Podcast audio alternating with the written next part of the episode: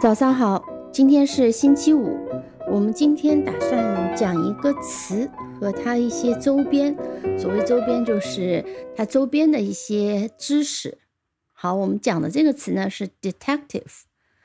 detective，我们先看一下拼写，它其实音节是三个音节，detective。那么 d，我们知道它不是重音所在，那么它重音是在第二音节 tech。tive，它是完全符合读音规则的。你可以猜一下怎么拼？d，对，就是 d e，tech，对，就是 t e c，tif，t i v e，tif，detective，这是个名词，有复数的。那么它的意思就是侦探。嗯，侦探是什么人呢？他侦探就是 a person whose job is to investigate crimes。 and catch criminals. Crime 就是罪案，criminal 就是罪犯，调查罪案，抓住罪犯，这就是侦探的工作。通常是 police officer，通常是警察，但他也不一定是警察。那么 investigate 是表示调查，那么也有一些私人机构、个人可以去调查，那么他是 investigator 调查员。他调查的不一定是罪案，那这种情况下呢，有时候也会被称为 detective，叫做 private detective。private detective 在我们经常看到的一些侦探片里面，他是调查一些罪案的，但有时候也不一定，他有可能是受人委托调查一些事情，但不一定是犯罪。还有一类人，我们叫 special agent。呃，中文翻译也翻的特别直接，就是特工 （special agent）。那么 special agent 呢，他有些人是专门负责调查的，那有些人还通过一些卧底啊、间谍的方案 （spy） 来调查。有些人也有一些直接的，在电视或者电影里面，special agent 常常是一些非常厉害的人啊，他们的武功也很好，也会用各种高科技的东西啊，然人。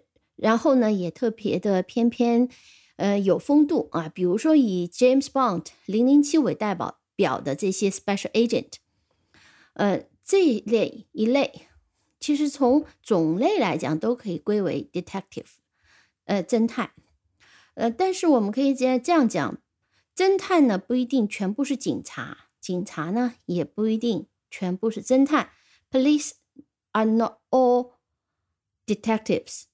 And not all detectives are police。那为什么呢？我们刚刚也讲过，因为有些警察，他比如说户籍警啊、交通警啊，他并不是做侦探的工作的。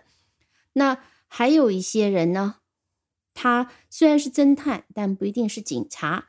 比如说我们在侦探小说里面常见的，像福尔摩斯 （Holmes），他就不是警察，但是他有 Scott。Land Yard 的警察和他搭档，苏格兰场就是当年的伦敦的警察局所在的地方，叫 Scotland Yard。那么时间久了，Scotland Yard 苏格兰场就被指代为伦敦的一个警察局，就像五角大楼 Pentagon 指代美国的这个呃国防部一样。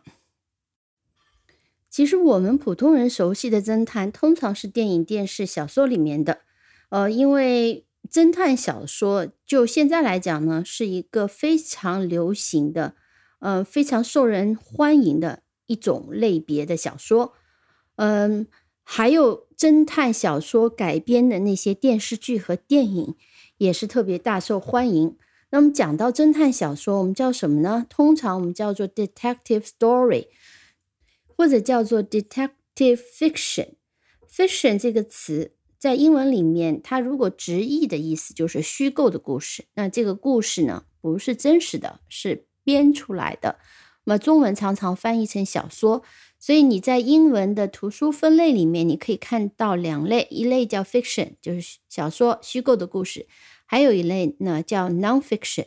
detective story 一方面它的讲法是比较的通俗一点，另外一个呢，通常是指篇幅比较小的。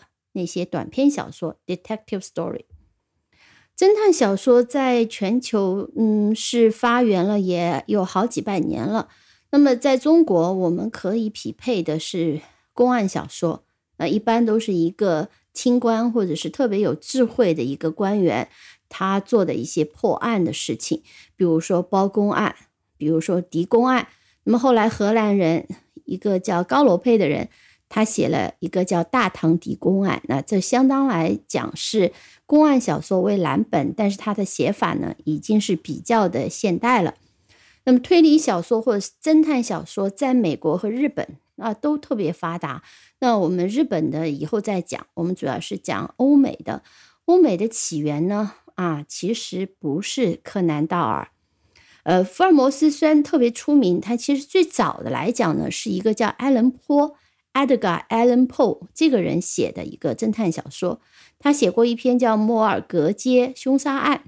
那基本上从这一篇开始呢，慢慢的这一类的小说呢就开始啊比较的流行。所以其实呃，欧美的英文写的这种 detective story、detective fiction，它也就是两百年不到的时间。那么，当然，后面最有名的是柯南道尔的福尔摩斯系列，包括阿加莎·克里斯汀，他写了很多的侦探小说。当然，还有一些别的啊，比如说 Chandler 也是我一个特别喜欢的一个作家，他也是 Raymond Chandler 啊，他差不多是在一百年前，大概一九三零年代啊，他也写很多。嗯，所谓的硬汉派的侦探小说，啊，嗯，到了现代，其实除了侦探小说以外，随着电影的兴起，那最出名的一个 special agent 也好，detective 也好，那就是零零七 James Bond。那它可以说是侦探小说，也可以说间谍小说。那现在呢？啊，还有一种类型叫悬疑小说。那么悬疑方面是有探案的，还有一些方面呢不一定是探案，它有可能是有一些神秘现象。而我们所谓的探案呢，都是以现代人的理性为基础的啊。我们神神鬼鬼的这些东西呢，是不含在探案的逻辑里面的。另外呢，从学习的角度来讲呢，侦探小说特别适合做额外的一个原版的阅读材料。